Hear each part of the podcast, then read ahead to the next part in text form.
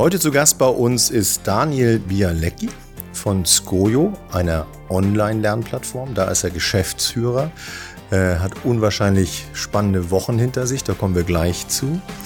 Ähm, aber erstmal ein ganz, ganz herzliches Willkommen, Daniel. Ja, danke schön. Schön, dass ich hier sein kann. Sehr gerne. Ich habe mich sehr auf dich gefreut. Ich denke, André, du auch, oder? Ja, unbedingt. Daniel, ich freue mich sehr. Herzlich willkommen und ich freue mich auf das spannende Gespräch zu einem ganz wichtigen Thema. Richtig. Welches? Nämlich Bildung.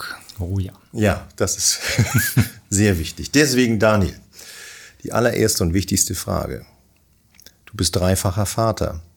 Wie lief bei dir das Homeschooling? Bei jemandem, der was von Bildung versteht, eine eigene Plattform betreut, hast du zu Hause das Homeschooling übernommen?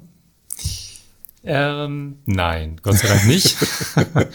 ähm, Gott sei Dank deswegen, weil ähm, das bei mir, wie eben schon kurz angeklungen, äh, sehr spannende Wochen waren, auch zu dem Zeitpunkt schon. Also wir reden über spannende Monate. Ich hätte ja. gar nicht die Zeit gehabt. Luxussituation. Ähm, ich habe die Luxussituation, dass meine Eltern mit im Haus leben. Ah. Meine Mutter ist eine äh, altgediente Grundschullehrerin. Perfekt. Das war für uns ähm, absolut perfekt. Ja. Aber ich muss noch mal kurz fragen, bevor André hier noch wieder Fragen stellt. Aber ähm, äh, einfach aus Interesse, haben denn deine Kinder deine Tools benutzt? Oder ja, ja setzen sie ja. die ein? Ja, definitiv. Ähm, allein schon deswegen, weil es ähm, Interesse erzeugt. Ja. ja. Und weil sie auch außerhalb lernen. Wir haben ja ähm, Homeschooling auch aus einer Perspektive erlebt, wo vor allem Arbeitsblätter verschickt worden sind. Also mein persönliches Homeschooling äh, ist eigentlich gewesen der Sonntag Spätnachmittag bis früher Abend, wo dann von den von beiden ähm, äh, Schulen ähm, Unterlagen kamen. Ja. Also E-Mails kamen mit, äh, bitte drucken Sie jetzt die nächsten zwei Stunden die und die Sachen aus. Kein Klischee, ist wirklich genau die Nummer. Ähm, und wir haben die Drucker angeschmissen und ausgedruckt und Blätter sortiert. Und ähm, dann am Montag sozusagen an die Jungs gegeben und ähm, verteilt. Das ist das, was gelaufen ist. Gewinner der Pandemie, Druckerhersteller. Definitiv. Und Druckerpatronenhersteller, ja. all die, genau, ja, ja. Papierverkäufer und so weiter, all das. Ja, wenn äh, Bildung zum Druckmittel wird. Richtig. Nein, also was anderes. Daniel, damit wir alle so ein Bild davon haben, was du tust, was Skojo tut. Ähm, was tut Skojo? Womit verdienst du dein Geld und wem stellst du Rechnungen? Mhm. Ähm, was tut Skojo? Fangen wir damit an. Ähm, Skojo macht Lernen relevant.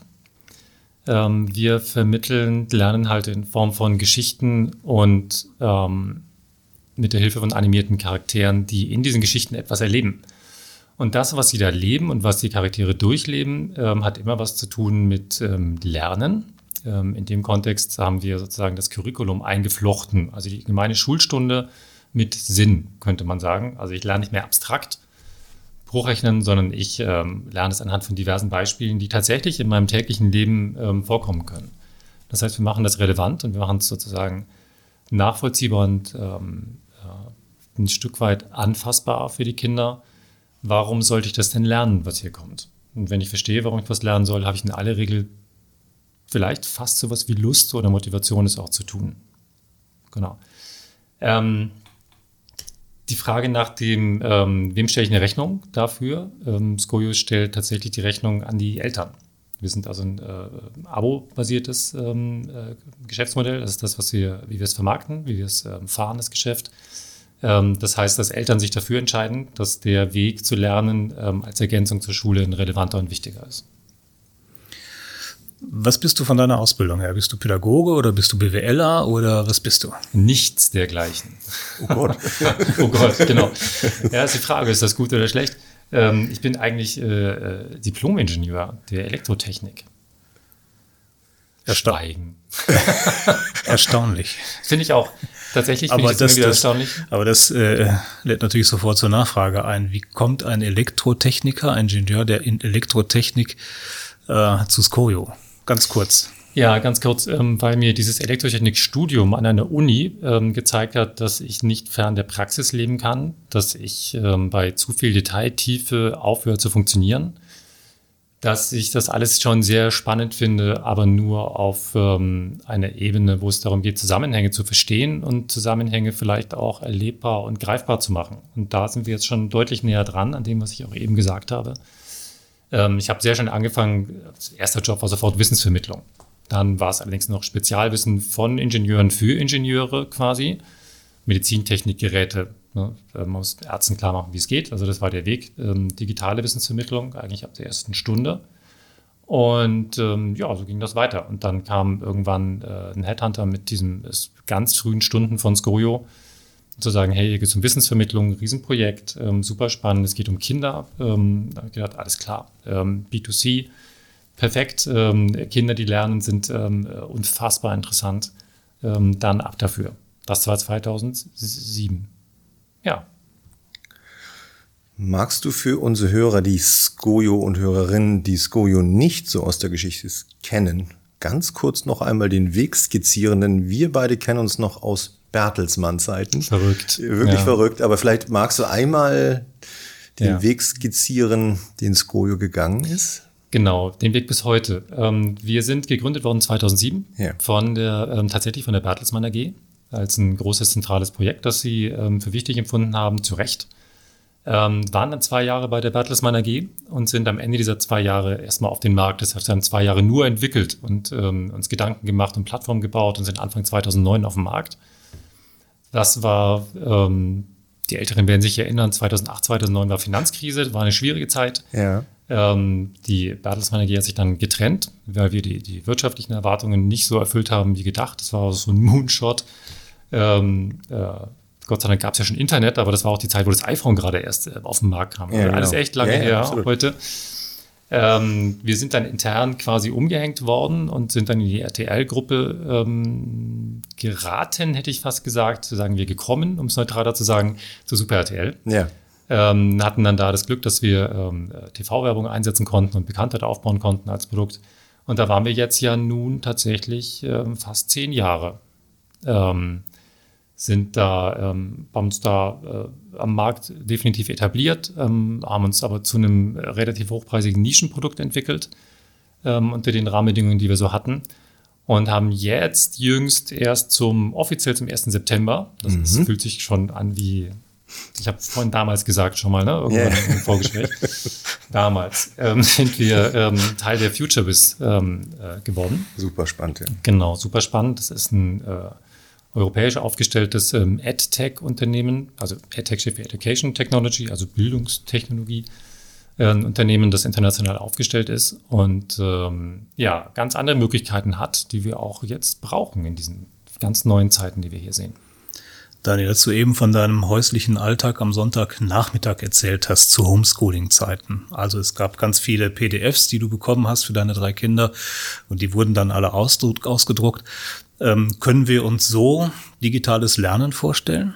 Nee, also ich glaube, ja, das ist in vielen Vorstellungen, ist das digitales Lernen, weil ich ja dann es geschafft habe, einen Inhalt auf einen äh, Bildschirm zu kriegen. Ähm, ja, das ist natürlich überhaupt keine Form vom digitalen Lernen, ähm, sondern das ist äh, eine Abbildung von ähm, Lerninhalten, die für Papier produziert worden sind und eigentlich auch nur da funktionieren. Ähm, wir müssen ja das Digitale oder digitale Medien als das begreifen, was sie sind, nämlich neue, neue ja. Medien mhm. mit neuen Möglichkeiten. Und ich muss die Informationen dafür spezialisiert aufbereiten, um die Chancen und die Möglichkeiten dieser Medien optimal zu nutzen. Denn ich sage mal, eine gedruckte Information auf dem Bildschirm zu lesen, macht es nicht besser, sondern ganz im Gegenteil schlechter. Das wissen wir aus allen Studien mittlerweile, das bringt nichts. Ich muss schon die, die Chancen des, des Mediums nutzen und dafür muss ich die Inhalte speziell produzieren. Dann seid ihr gerade erfolgreich, auch deswegen, weil es Homeschooling jetzt vermehrt gab. Also solche Formen, die wir kennen, also Blended Learning, Homeschooling, Flipped Classroom, hybrides Lernen, das sind im Grunde genommen eure Themen, die ihr weiter verfolgt und ausbaut. Ja, richtig. Das heißt also auch, die Methode des Lernens ist ein bisschen anders durch die Digitalisierung. Ja, definitiv. Also Digitalisierung verstehen wir ja im Bildungskontext teilweise auch ein bisschen verkürzt. Ähm, das ist ja manchmal nur so wahrgenommen, so Digitalisierung heißt, jetzt haben alle Tablets im Unterricht. Aha, dann habe ich ein digitales Device im Unterricht, ich habe aber keine digitale Bildung. Ja. Denn der Lehrer muss das ja immer noch integrieren in seinen Unterricht und zwar sinnvoll. Und es geht auch nicht darum, den Lehrer zu ersetzen und da irgendwann so äh, eine Roboterstimme vorne zu haben, die äh, systemisch bedient wird oder so. Ähm, nee, es geht darum, ähm, die Inhalte, die ich eben gesagt habe, ähm, so aufzubereiten, dass ich verschiedene Perspektiven einnehmen kann. Dass ich zum Beispiel ähm, in Erdkunde nicht abstrakt über den Kilimanjaro spreche, sondern dass ich ähm, einen Film dazu anschauen kann, dass ich vielleicht ein 3D-Modell habe, wo ich den drehen kann, von oben Größendimensionen verstehen kann. Wenn wir es ganz verrückt machen, dass ich vielleicht in VR ähm, mich ein bisschen fühle, als wäre ich in Afrika, ähm, sehe äh, Vulkanaktivitäten und so weiter. Das heißt, es ist ja was unglaublich Lebendiges auch. Ähm, nur mal ein ganz plakatives Beispiel dazu bringen. Ähm, das ist eine hochkonzeptionelle Frage, um die es da geht und keinesfalls eine Frage ähm, von Devices oder von äh, Datenleitungen, die irgendwo liegen. Das ist Infrastruktur, von der wir eigentlich davon ausgehen sollten, dass es sie gibt, beziehungsweise jetzt ganz schnell gibt. Ähm, können wir das interpretieren als eine mehr oder weniger deutlich formulierte Kritik am Digitalpakt?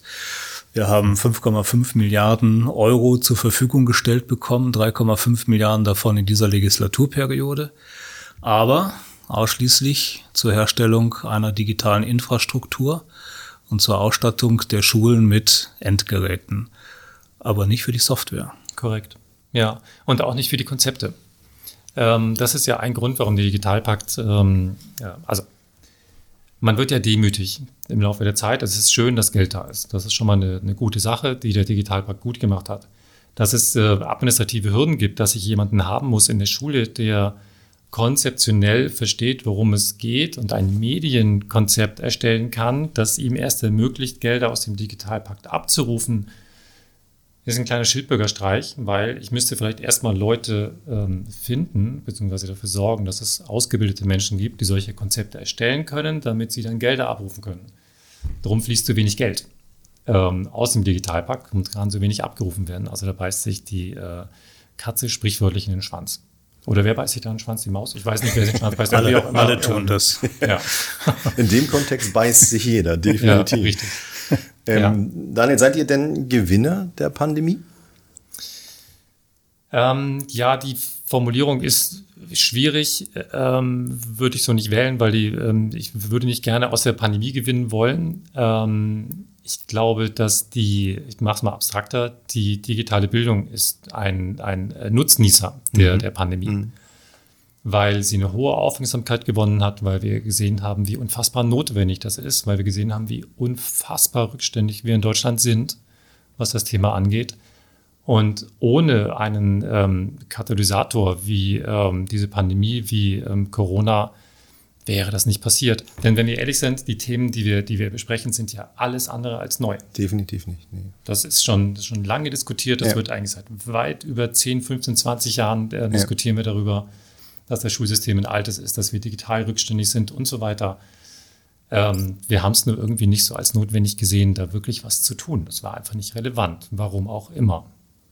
Ja, drum ähm, ist schon aus dem isolierten Blickwinkel ähm, bestimmt eine, äh, eine gute Situation, die wir jetzt haben. Super Antwort, weil ich habe den Kontext verstanden. Aber wir sehen jetzt ja gerade eben halt auch wieder eine Menge Geld in diesen Markt, also den Bildungsmarkt fließen, den digitalen Bildungsmarkt. Ähm, Simple Club. Mhm hat Geld gesucht und gefunden, Anton, andere eben halt Plattformen. Deswegen muss ich doch noch einmal genauer nachfragen. Skojo gibt es nur schon sehr lange, ist ein sehr etabliertes Produkt. Du hast gesagt, ein hochpreisiges Nischenprodukt. Aber es ist doch auch das umfangreichste, ist doch das größte Produkt am Markt, was es gibt. Also ist das nicht genau die Zeit, wo Skojo jetzt wachsen und gedeihen kann? Also weil ja, ja da genau inhaltlich alles da ist und es wahnsinnig toll genutzt werden kann? Absolut. Das, das stimmt. Also wir sind in einer ausgesprochen guten Situation, ja. keine Frage. Ähm, ich bin keiner der Geschäftsführer, die ähm, auf äh, so lange Größen rauf und runter definieren, so größtes oder wie auch immer. Das ist immer verdammt relativ. Ne? Ja. Da kann, glaube ich, jeder aus seiner aus seinem Blickwinkel immer irgendwas finden und sagen so, hey, ich bin hier der Größte, wunderbar. Ähm, wir haben uns immer eigentlich mehr daran orientiert, was die Kunden uns sagen und was wir für Feedback kriegen. Ähm, aber es stimmt, was du sagst. Wir haben ein super, super umfangreiches Angebot für speziell Grundschulen und ja, für genau. die der Tiefe. Auch. So, ich sage ganz gerne von Anfang an richtig. Ja. Ne? Also man kann ab der ersten Klasse sehr gut nutzen, man kann fünfte, sechste, siebte Klasse sehr gut nutzen, was der Anfang der weiterführenden Schule ähm, ist. Und das ist total richtig und wichtig. Und wenn ich da das ähm, einen guten Weg genommen habe, wie ich Lernen interpretiere, begreife und wie ich überhaupt insgesamt als, als, als Kind lerne, ähm, habe ich eine super gute Grundlage. Also ja, wir sind da, da sehr gut aufgestellt ähm, für, für Wachstum. Ja. Deswegen komme ich nämlich zur nächsten Idee und Frage.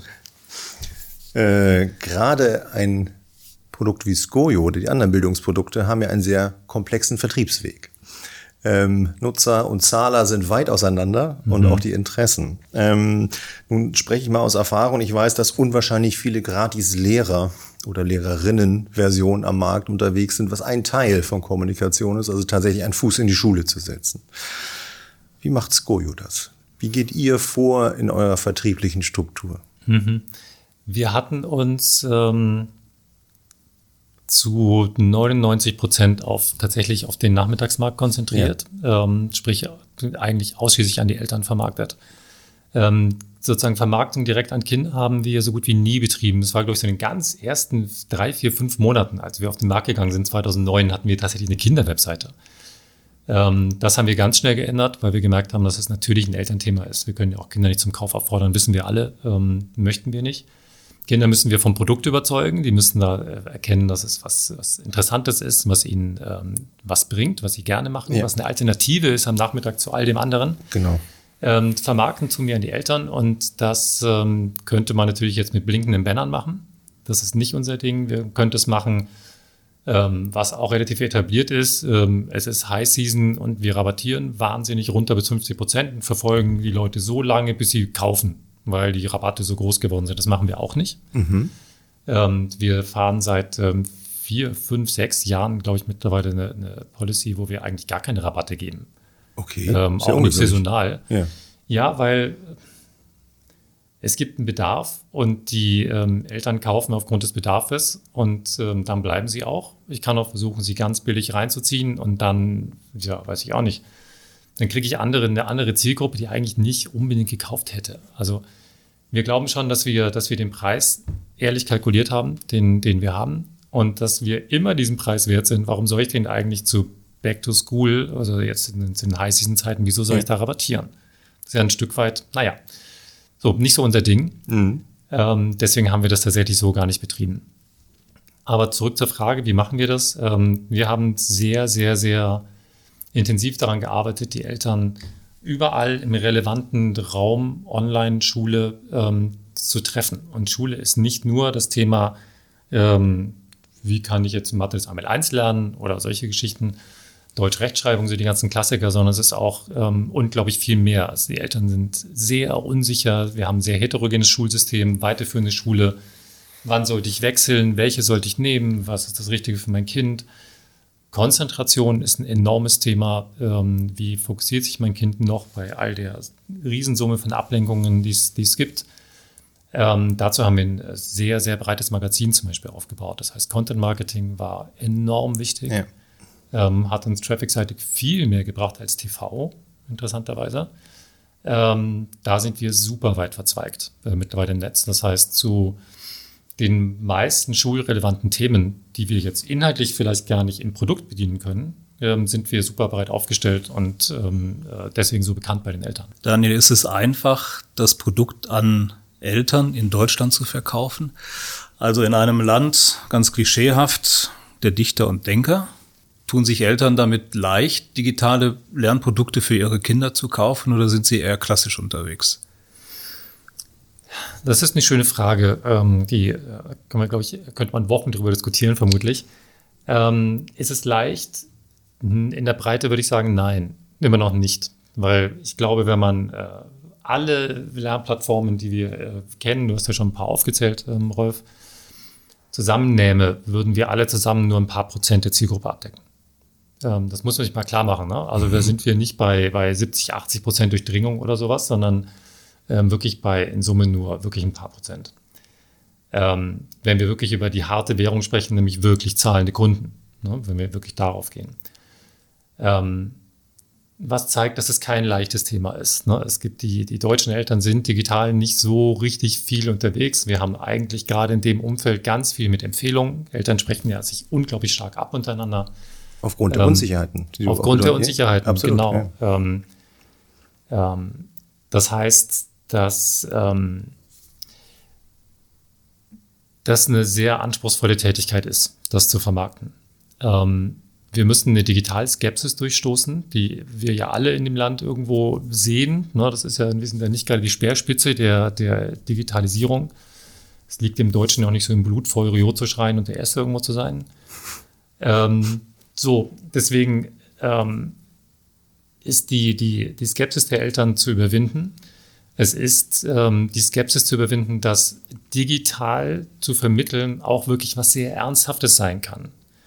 Ähm, digitale Angebote, die wir kennen, sind ja nicht aufgrund von Seriosität groß geworden, sondern es ist ja auch über Spiele, ähm, ist ja digital ganz stark gekommen. Online-Spiele und ähm, über Shops kennen wir das Thema natürlich auch, aber dass man auf einmal sehr ernste und super seriöse Inhalte auch bringen kann, kennt man so nicht. Ich glaube, die, die, was die Zeitungsbranche durchgemacht hat, ähm, hat auch nicht unbedingt geholfen, dass man wiederum aus der, aus der Presse sehr gute Inhalte online gefunden hat, aber kostenlos hat auch viel verändert, weil man gedacht hat, ja, aber geht doch, wieso soll ich Zahlen für irgendwas Digitales? Das ist ein sehr komplexes Feld. Und ganz konkret auf Bildung runtergezogen, ähm, ist es, glaube ich, immer noch so, dass, dass dem, zumindest mindestens mal dem Bildungsbürgertum die, die gedruckte haptische Information in einem Buch deutlich näher ist als das, ähm, was ich im Bildschirm sehe oder was sich dahinter noch verbirgt im, Hyperraum, Hyperroom verlinkt mit irgendwelchen Geschichten. Das sehe ich so nicht und das kann ich auch nicht so validieren. Da ist viel, ähm, viel Arbeit noch zu leisten.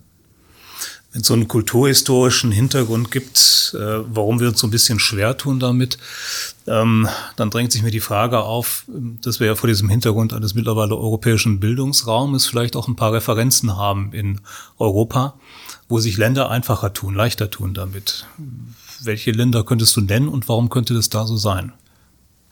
Also ähm, was ja immer sehr gern hergenommen wird für so eine, für so eine Referenz ist ähm, zum Beispiel Estland, ähm, die extrem weit sind, ähm, was digital angeht. Uh, auch digitale Bildung, was, warum ist das so? Die sind natürlich auch echt, das ist ein kleines Land. Ne? Die haben äh, ganz, ganz wenig äh, Menschen vergleichsweise zu, äh, zu der Vielzahl von Menschen, die bei uns hier in Deutschland leben. Ähm, da ist es strukturell erheblich einfacher. Es gibt einen viel weniger kontroversen Abstimmungsprozess, weil es tatsächlich, glaube ich, einfach weniger Stimmen gibt und weil man da, glaube ich, viel zielgerichteter vorgehen muss. Ähm, vielleicht gibt es auch nicht so viel Lobbyismus wie bei uns. Ähm, da funktioniert das gut. Also ich denke, es hat schon was auch mit der Größe zu tun. Wir sehen es jetzt, weil wir gerade über ähm, FutureVis auch gesprochen hatten. Die Niederlande sind auch erheblich weiter. Ähm, ich weiß noch, als ich ähm, Ende 18 oder Anfang 19 zum ersten Mal ähm, da Gespräche geführt hatte, war ich am Flughafen schon geschockt, wie unfassbar fortschrittlich dieses Land im Digitalen ist. Wirklich. ähm, fahren Tesla-Taxis rum und so, man denkt so, hui, und dann sieht man die separaten Fahrradstraßen und so weiter und so weiter. Gibt es wirklich viele Beispiele. Im ja. Taxi war es klar, dass man eine elektronische Quittung bekommt per E-Mail und so. Ähm, es hat vielleicht aber da auch da was mit der, mit der Größe zu tun. Ähm, und ich glaube, ähm, was Deutschland als Challenge hat, auch wieder ganz speziell ähm, im Bildungsfokus, ist natürlich der Föderalismus. Wir haben es jetzt ja, wir sehen es ja auch, den Föderalismus jetzt in der Pandemiebekämpfung, wie unfassbar schwer die Abstimmung zwischen diesen 16 Ländern ist. Ja. Und wir jetzt in unserer Region Hamburg, Schleswig-Holstein haben gesehen, dass es doch noch Grenzen gibt in diesem Land. Mhm. Ja, das haben wir ja teilweise persönlich erlebt, was da auf einmal los war. Ähm, das fand ich ganz schön erstaunlich. Ich hatte vorher, ich bin so aufgewachsen, es ist so ein Land. Okay, es gibt Bundesländer, aber das interessiert jetzt nicht groß. Ähm, zu sehen, wie krass es doch separiert ist zwischen den Ländern, ist mit Sicherheit ein massiv auch hemmender Faktor, speziell im Kontext von Bildung. Wenn wir auch eben über das Thema Vermarktung gesprochen haben, Kommunikation gesprochen haben, ähm, auf welche Motivation deiner Kunden setzt du in der Kommunikation? Also setzt du auf das Thema, äh, so jetzt mal aus der Hüfte formuliert, kauf mein Produkt, sonst fällt dein Kind hinten über oder kauf mein Produkt, dann hat dein Kind mehr Spaß beim Lernen oder was ist die Einfalls, was ist das Einfallstor für Kommunikation bei deinem Produkt? Also wir haben eine ganz große Maxime, die heißt, dass wir eigentlich immer positiv kommunizieren. Das heißt, ähm, wir würden und haben auch noch nie eine Kommunikation gewählt, wo wir sagen würden, die Zukunft eines Kindes ist in Gefahr, wenn es eine schlechte Note hat. Schlecht ist relativ. Das fängt bei manchen schon bei einer 2 oder bei einer 3 an. Äh, andere finden eine 4 ganz gut. Also das ist ein super relativer Begriff. Aber das haben wir nie gemacht, weil wir nicht mit Angst arbeiten wollen. Ähm, das mag unter Umständen durchaus erfolgreich sein, das zu tun. Das möchte ich gar nicht in Abrede stellen, mhm. aber es ist nicht unser Stil. Ähm, wir haben immer mit dem Thema der Motivation gearbeitet. Ähm, wenn ein Kind zu Hause massive Schwierigkeiten hat oder die müssen gar nicht massiv sein, sondern einfach keine Lust hat zu lernen, dann ist es eigentlich schon echt ein Problem. Weil wenn dann Schwierigkeiten dazukommen, dass der Stoff anzieht oder ich irgendein Thema vielleicht nicht richtig begreife oder verstanden habe und dann die Motivation in Gefahr ist, was mache ich? Reflexhaft als Kind was anderes. Ich mache da bestimmt nicht weiter, ja. ich mache was anderes. Ja. ja und ich habe so viele Möglichkeiten, was anderes zu machen. Es ist so leicht und da sind wir bei den, bei den Schattenseiten von digital und von Devices und Tablets. Meine Güte, es ist so unfassbar leicht, sie zu verlieren. Es geht uns ja auch allen so. Ähm, was das schnell an Zeit wegzieht, da kann man dem Kind gar keinen Vorwurf machen. Also ich mache ganz schnell was anderes. Und wenn meine Motivation weg ist, ähm, wenn ich nicht mehr verstehe, warum ich lernen sollte oder warum es wichtig ist, dran zu sein, und ich nichts habe, was mich motiviert und noch zusätzlich zieht zu einem Lernthema, ich sage, hey, das macht mir aber wenigstens Spaß oder das ist wenigstens interessant, ähm, dann bin ich ganz schnell ähm, auf einem gefährlichen Pfad unterwegs, dass ich fachlich zurückfalle und dann tatsächlich ähm, deutliche Lücken aufbaue, die sich früher oder später in Noten niederschlagen. Spannend, super spannend, das mal zu hören, tatsächlich, wie eben bei euch die Motivationskurve verläuft, auch dann im Produkterwerb. Sag mal, ähm, in der Zeit, als ihr noch äh, zu Super RTL gehörtet, Vergangenheitsform, Stelle ich mir fantastisch vor. Werbung ohne Ende, Reichweiten, stärksten Sender, beste Digitalplattform, alle Reichweiten stark. Ist doch ein Geschenk gewesen, oder nicht? Faktisch gesehen war es eins. Ähm, aber es ist schon interessant, dass wir mit diesem ähm, großen Kanal ähm, letzten Endes, also wenn wir wirklich mal Hard Marketing sprechen, ich glaube, das war überwiegend relevant für Brand Awareness. Okay. Ähm, das heißt, nicht Conversion oder äh Nee, tatsächlich ähm, bemerken wir verhältnismäßig wenig ähm, Einflüsse auf die Conversion. Ähm, wir haben ja jetzt kein, kein TV mehr, ähm, das wir einsetzen. Also der Kanal ist nicht mehr da. Ähm, eine große Veränderung im Geschäft sehen wir nicht. Oha. Das ist interessant. ähm, für viele, ja. Ja, das, das hat aber mehrere, ähm, mehrere Gründe. Also ich möchte jetzt auch nicht der, der ähm, TV-Branche ihre Wirksamkeit in Abrede stellen. Das heißt, du würdest auf TV wieder zurückkommen, wenn es dir relevant erscheint? Ähm, möglicherweise. Ich frage mich ein bisschen, ähm, ob man die richtige Kommunikation im TV fahren kann und mhm. finden kann, mhm. vor dem Hintergrund, wie wir generell kommunizieren. Also, ich habe ja super wenig Zeit im TV. Ähm, ich glaube, dass hm, man mit einer, mit einer vielleicht mehr so Zukunft wird schwierig und so weiter, jetzt ganz schnell digital lernen, um Zukunft des Kindes zu sichern, Kommunikation vielleicht gut fahren könnte. Ja, ähm, meinst du, ne? So, hm. Ja, genau. Ähm, das mag sein. Ähm, es ist super schwer, ähm, die zwei Zielgruppen zu bedienen, weil ich mhm. muss den, den Eltern klar machen, ähm, was wir sind, äh, warum sie sozusagen kaufen sollten. Ich muss aber das Produkt auch transportieren ähm, im selben Zeitraum und auch den Kindern klar machen, dass es gut ist oder den Eltern zeigen, dass es für die Kinder ein Produkt ist, das sie nutzen werden. Ja. Ähm, das ist super wenig ähm, Raum dafür. Es mag Sender geben, die so breit aufgestellt sind, dass es funktionieren würde. Dann würde ich die Kosten-Nutzen-Relation trotzdem sehr in Frage stellen, ja. weil Sender, die eine super große Reichweite haben, ähm, da ist der Streuverlust natürlich enorm groß. Wir sind ja erste bis siebte Klasse. wenn wir erste bis zehnte wären, wäre es auch ein Riesenstreuverlust, ja. den wir hätten. Wenn ich speziell auf Super RTL gucke, ähm, ich habe es vorhin schon gesagt, wir machen ja ähm, an Eltern Vermarktung und nicht an Kinder. Das ist schwierig, wenn wir natürlich tagsüber die Zeiten äh, belegen oder auch in der, in der, frühen Zeit am Abend. Wir treffen nur mal überwiegend Kinder. Das heißt, wir müssen über die Kinder an die Eltern ähm, kommunizieren genau. und Co-Viewing mhm. besetzen. Ja, genau. Ähm, das ist ein relativ weiter Weg, wenn man das Richtung Conversion denkt. Und deswegen ist es wahrscheinlich so, dass wir das gar nicht äh, groß negativ sehen. In Zukunft vielleicht im Sinne von Absinken von Brand Awareness. Aber da stellen wir uns natürlich darauf ein und bauen Alternativen auf. Und haben dir die digitalen Plattformen von Super RTL helfen können? Die digitalen Plattformen. Sind ja nie an der Nutzung gewesen, auf jeden Fall. Ja, allerdings nur relativ kurz. Mhm. Ähm, die digitalen Plattformen haben wir nur kurz belegt und über die Zeit gesehen eigentlich so gut wie gar nicht. Das war jetzt ein okay. relativ kurzer Versuch, ja. ähm, den wir gemacht haben. Die richten sich natürlich eigentlich auch unmittelbar an die Kinder. Genau.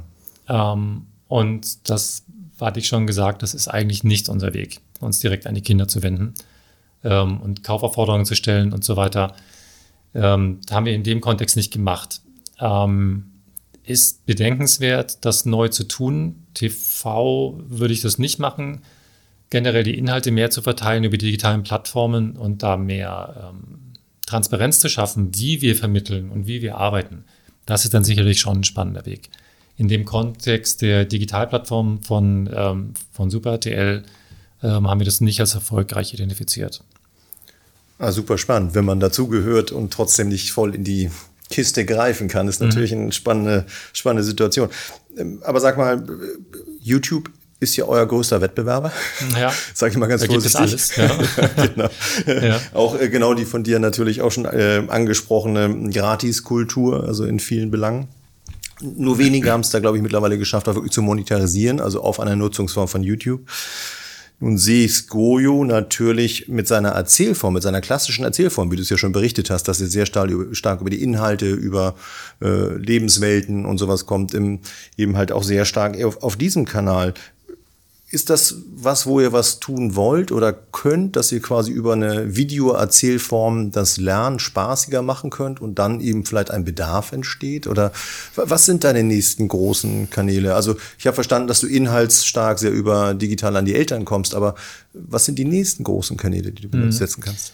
Ähm, ich glaube, YouTube ist es in der Form nicht wirklich. Also wir sind ja äh, aktiv auf YouTube, so ja. ist es nicht, ähm, allerdings jetzt nicht im ganz großen Maßstab. Ähm, wir sehen es als aus ganz vielen Gründen ähm, erheblich wichtiger an, tatsächlich einen ganz anderen Kanal zu wählen, nämlich tatsächlich die Schulen. Ähm, jetzt muss ich präzisieren. Der muss ich eben, aller Kanäle. Der härteste aller Kanäle, genau. Und darum präzisiere ich jetzt auch sofort. Ja. Ähm, gar nicht konkret die Schulen. Das ist natürlich lustig, dass ich in denselben Federlauf, wenn ich im Team momentan die ganze Zeit versuche, ähm, scharf auszubremsen.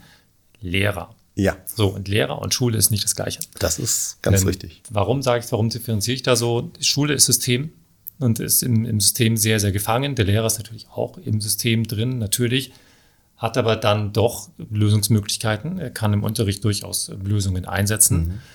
Und der Lehrer ist ja derjenige, den es am allerhärtesten trifft, auch jetzt im Rahmen der, ach Gott, die, die ganze Entwicklung der letzten Jahre, auch jetzt durch die, durch die Pandemie bedingt, weil er vor einer unfassbaren Aufgabe steht, nämlich diese, diese extremst heterogenen Klassen unter einen Hut zu kriegen. Mhm. Und das geht ja eigentlich gar nicht. das ist ja eigentlich schon ähm, Blödsinn zu glauben, das muss unter einen Hut. Der Hut ist das Klassenzimmer oder der super starre Lehrplan, das Lernziel, das ist der Hut. Ähm, aber die Kinder stehen auf so, also Binnendifferenzierung ist das Fachwort, das wir, das wir hier verwenden, ähm, weil alle Kinder eben völlig heterogene Stände haben ihres Know-hows und ihrer Kompetenzen. Deswegen müssen die Lehrer ähm, Lösungen einsetzen können, die ihnen differenzierten Unterricht ermöglichen. Das heißt, ich muss Klaus was anderes anbieten ähm, als ähm, äh, Helena und als ähm, allen anderen Kindern auch. Das heißt, ich muss da ähm, eigentlich Einzelunterrichte geben, schon fast oder mindestens in Gruppen. Und da sind wir eben ähm, äh, eine hochrelevante Lösung, weil die Kinder mit uns selbstständig lernen können, weil wir eine gute Führung der Kinder im System haben weil wir ein geschlossenes System sind. Ah, okay, klar. Das heißt, mhm. ähm, die, die Kinder können jetzt auch nicht sagen, ich klicke mal kurz daneben und bin sonst wo. Auf ne? YouTube? Kontext YouTube, genau. Mhm. Ähm, das heißt, wir sind ultra relevant für Lehrer. Mhm. Und ähm, das ist jetzt was, was uns natürlich als Kanal ähm, unheimlich interessiert, da reinzugehen, weil wir ähm, natürlich eine, eine, ganz andere Bekanntheit kriegen. Ähm, wir werden nicht an Lehrer vermarkten, ähm, hat diverse Gründe, aber die Lehrer brauchen vor allem auch wirklich Hilfe ähm, und Lösungen, die da sind. Wir sind nun mal eine Lösung, die da ist. Deswegen öffnen wir uns da für eine kostenlose Nutzung durch Lehrer. Ähm, so, das ist so das, was wir kanalmäßig ähm, vorhaben. Seid ihr eine komplementäre Institution zur Schule für den Lehrer? Nein, wir sind eine ergänzende, würde ich immer sagen. Also komplementär okay. ähm, nicht. Der Lehrer ist eine, eine unfassbar wichtige Person und äh, wird eine noch, der Lehrer, die Lehrerin etc., äh, wird noch, die Rolle des Lehrers wird noch viel wichtiger ähm, sein, wenn er denn von ähm, einigen Aufgaben entlastet ist.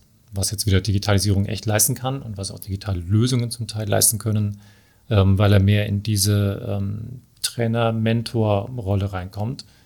Ähm, wenn wir, du hast vorhin mal Flipped Classroom ähm, angesprochen. Ähm, das hat ja ein ganz anderes Lehrerbild, dieses Konzept.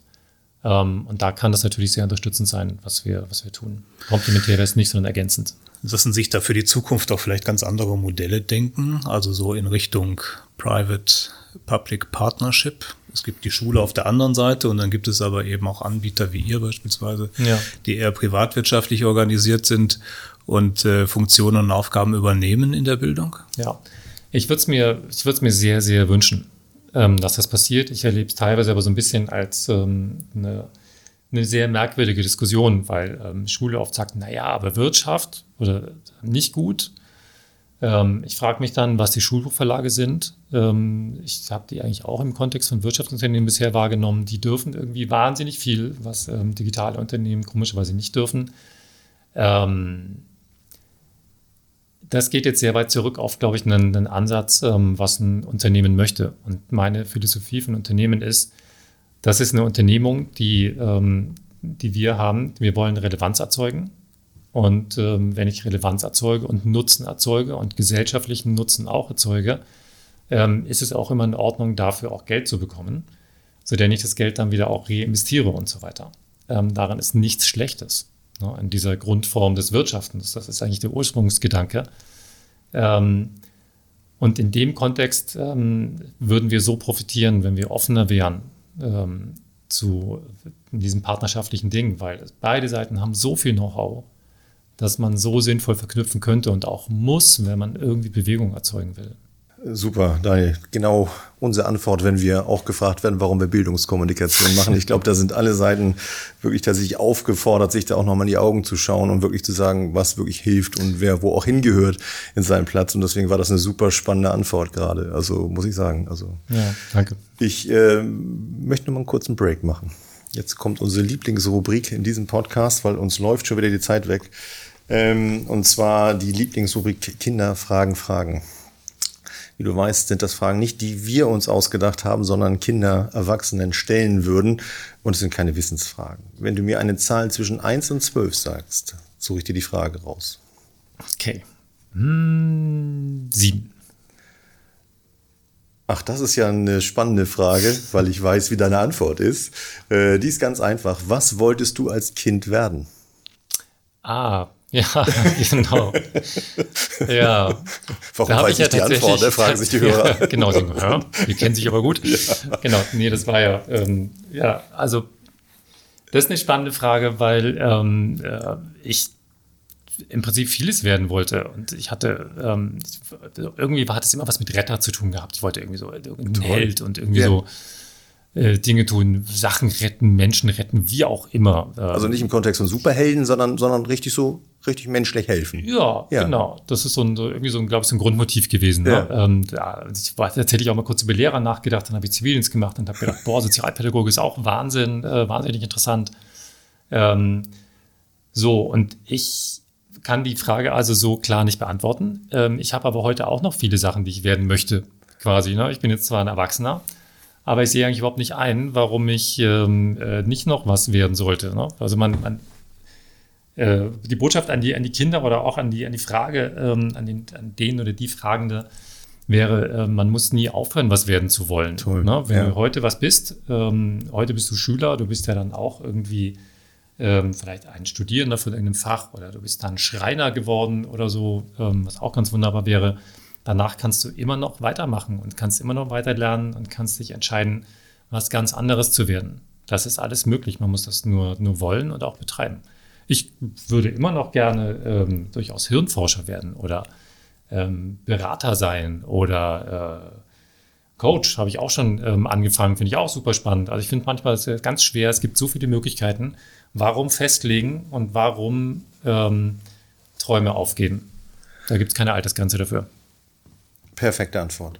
Hm als Kind. Das ist aus meiner kindlichen Sicht. Aber ich, ich glaube, in der Frage steckt auch drin, dass man Kinder heute immer noch fragt, was willst du werden? Und mhm. dann ist, hört sich das so singulär an, oder singular an. Ja. Dass man, das muss so ein Beruf bei rauskommen. Aber äh, wenn du dir heute mal auch, ich denke mal, so die äh, Verläufe von erfolgreichen Personen anschaust, dann ist das am allerwenigsten über Bäcker oder so, sondern, sondern es ging immer weiter und weiter, weil vielleicht der größte Treiber auch Neugier war. Und so wirkt ja. es bei dir auch. Also du ja. bist einfach neugierig auf neue Sachen. Das ist das Ding. Und vielleicht wäre dann die Antwort, was möchtest du als Erwachsener, als Beruf werden ja neugierig mhm. bleiben. Genau, neugierig bleiben. Was ist das Ding? Neugierig bleiben und offen bleiben. Ja, absolut. Ähm, und eigentlich nicht festlegen. Nee, genau. Ne? Vielleicht nicht wenn dann nur für eine lassen. Zeit. Ja, genau. Und auch nicht festlegen genau, lassen. absolut. Vielleicht aus ja. einer bestimmten Zeit, vielleicht auch ja. ein Durchhaltevermögen eben halt auch haben und das auch mal ausprobieren, wie lange sowas eben halt auch dann vielleicht auch gefüllt werden kann mit Aufgabe, aber dann auch weiterschauen, wo der nächste richtig. Ausbauschritt ist. Toll. Und also, Retter bist du ja heute doch geworden. Du bist ja der Retter der guten äh, Online-Lernplattform. Das ist ja schon mal schön. Oder rettest ja viele Kinder vor schlechten Noten vielleicht. Retter, der Retter des verstaubten Lernstoffs. Vielleicht. Ja, da würde ich ja. dich doch gerne viel, viel weiter sehen. Viel, viel weiter vorne ja, auch. Ja, ja, da würde ich dir gerne, tun. da unterstütze ich dich an jeder Stelle oder wir, um dich natürlich in dem System da weiter durchzuboxen. Ich ähm, muss ein Stückchen zum, zum Ende kommen, Daniel. Aber ich, eine Sache müssen wir natürlich noch besprechen ähm, du bist jetzt ein Teil von Future Wiz. Mhm. Ähm, und ich glaube, du fühlst dich damit richtig gut. Warum? Ähm, eigentlich haben wir da gerade schon ganz viel dazu gesagt, ähm, weil es weitergeht, weil es neue Möglichkeiten gibt, ja. weil wir ähm, wachsen können. Wir können, ähm, wir haben eine sehr gute Perspektive auf den deutschen Markt. mit FutureWiz haben wir jemanden, der eine sehr, sehr gute technische Plattform hat, eine sehr gute Expertise hat, was Schulen und Lehrer angeht, was die systemisch brauchen. da sind wir, haben wir gerade schon ein bisschen festgestellt, das mhm. europäische ähm, Ausland ist da teilweise ja, erheblich weiter als wir. Und die Perspektive kriegen wir jetzt auf einen Schlag mit rein. Ähm, das ist perfekt und das ist wunderbar. Und das ist das, was wir, was wir gebraucht haben jetzt ähm, äh, und was wir, wo wir heftig dran arbeiten, das so schnell wie möglich ähm, nutzbar und urbar zu machen hier ähm, für uns, damit das ähm, diese, diese Mission, die wir, die wir haben, ähm, die wir bei, bei Scoio arbeiten und die wir mit Future bis fast im Wortlaut teilen, was ganz spannend ist. Wir haben nicht zusammen entwickelt, aber wir sind ja. wirklich fast identisch, ähm, damit wir die zugänglich machen können, damit die möglichst viele Kinder äh, davon profitieren können dann. FutureWiz hat euch wirklich gekauft. Es war ein klassisches M&A und yes. äh, sie haben einen Wert darin gesehen, Skojo sich dazu zu kaufen. Aber hallo. Aber hallo. aber, aber, hallo. Ja. Ähm, ja. weil wir natürlich auch aus Erfahrung wissen, der deutsche Markt ist ein sehr sperriger und mhm. du hast es ja auch mit den Schulbuchverlagen schon eben erwähnt, auch ein ziemlich aufgeteilter Verlag. Und da machen sich ja jetzt komischerweise Leute außerhalb von Deutschland eben halt auf, an diesen Markt einzudringen auch. Hm, ich fasse es mal so in meinen Gedanken zusammen, gut so. Ja. Ich glaube, es ist gut, wenn wir auch ein bisschen zu Getriebenen werden, eben halt diese Sachen auch einzuführen oder eben halt auch anzunehmen, die da eben halt aus dem Umland kommen. Ähm, ist denn FutureWiz mehr mh, hm, ein technischer Dienstleister? Das habe ich noch nicht ganz verstanden. Oder ist es auch ein inhaltlicher? Denn ihr kommt ja über beide Richtungen, Skoy. Ihr seid ja ein, als technischer Dienstleister gestartet mit Flash ähm, mhm. und habt die Inhalte wahnsinnig ausgebaut. Also wo, wo ist diese, diese, äh, äh diese, diese Geschwisterschaft im Geiste? Ähm, auf beiden Ebenen, weil wir, ähm, also in der digitalen Bildung geht eigentlich das eine oder das andere nicht. Ne? Du hast ja. eigentlich immer eine starke Verbindung zwischen Inhalt und Technik. Ja. Und ähm, FutureBiz hat auch beides. Ne? Die haben eine, eine, sehr, sehr gute Plattform und ähm, sie haben natürlich auch Inhalte, ne? die für den äh, niederländischen Markt dann konzipiert sind. Unsere sind für den deutschen Markt konzipiert und kommen hierher und ähm, wir gehen weiter in der Erzeugung von, von Inhalten, noch viel, viel weiter, als wir bisher gegangen sind. Ähm, also es ist beides, ähm, äh, Technik und Inhalt. Das ist. Ähm, Ach toll, also geht das dann Union zusammen. Sozusagen. Ja, genau. Ja. Und das ist ja das, was wir glauben, was auch erfolgsversprechend Absolut. sein kann. Ja. Meine letzte Frage, Daniel. Oha. Definiert das deine Rolle als Geschäftsführer nochmal neu oder machst du so weiter wie bei Skojo unter Super RTL? Nein, das definiert die Rolle mit Sicherheit komplett neu. Ja. Ähm, mit ähm, durchaus auch Fragezeichen, mit, mit, mit Ausrufezeichen drin. Ähm, so ein MA-Ding ist immer auch ein Riesenveränderungsprozess. Ja. Ähm, wir haben ganz viele operative Fragestellungen, ähm, super viele neue strategische Fragestellungen. Ähm, das heißt, ich hänge momentan so zwischen allen äh, diesen, diesen Feldern sehr, äh, sehr aufgespannt, sage ich mal, ja, drin. Das definiert die Rolle auch dahingehend neu, dass es ähm, nochmal sehr viel mehr Teamarbeit ist. Mhm. Ähm, wir haben uns als ein sehr, sehr ähm, eng und durchgängig zusammenarbeitendes Team entwickelt bei Skojo in den, in den letzten Jahren.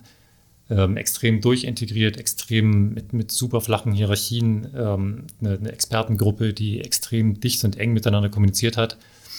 Das müssen wir komplett neu definieren und aufbrechen in ein deutlich größeres Konstrukt. Ähm, und wir müssen die, die ähm, schaffen, ja, daraus insgesamt jetzt in Summe ein neues Team zu bauen, mhm. ähm, das es schafft, die, die, die Stärken im deutschen Markt zu materialisieren. Also ja, das ist wieder eine, eine, eine ganz andere Rolle. Ähm, und das ist natürlich auch immer gut so. Ich wünsche dir ganz, ganz viel Glück, ganz viel Spaß, ganz Danke. viel Neugierde dabei.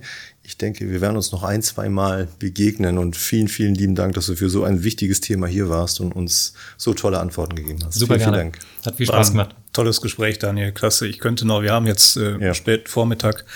Ich könnte noch fragen, bis es dunkel wird, aber ich glaube, wir müssen an dieser Stelle einen Break machen. Die Zeit ist uns ein bisschen davon gelaufen, ja. aber das auch vollkommen zu Recht. Das Jede war Minute war wertvoll. Tolles vielen, Gespräch. Vielen, Ganz vielen Dank. Jo, ich danke euch. Hat Spaß gemacht.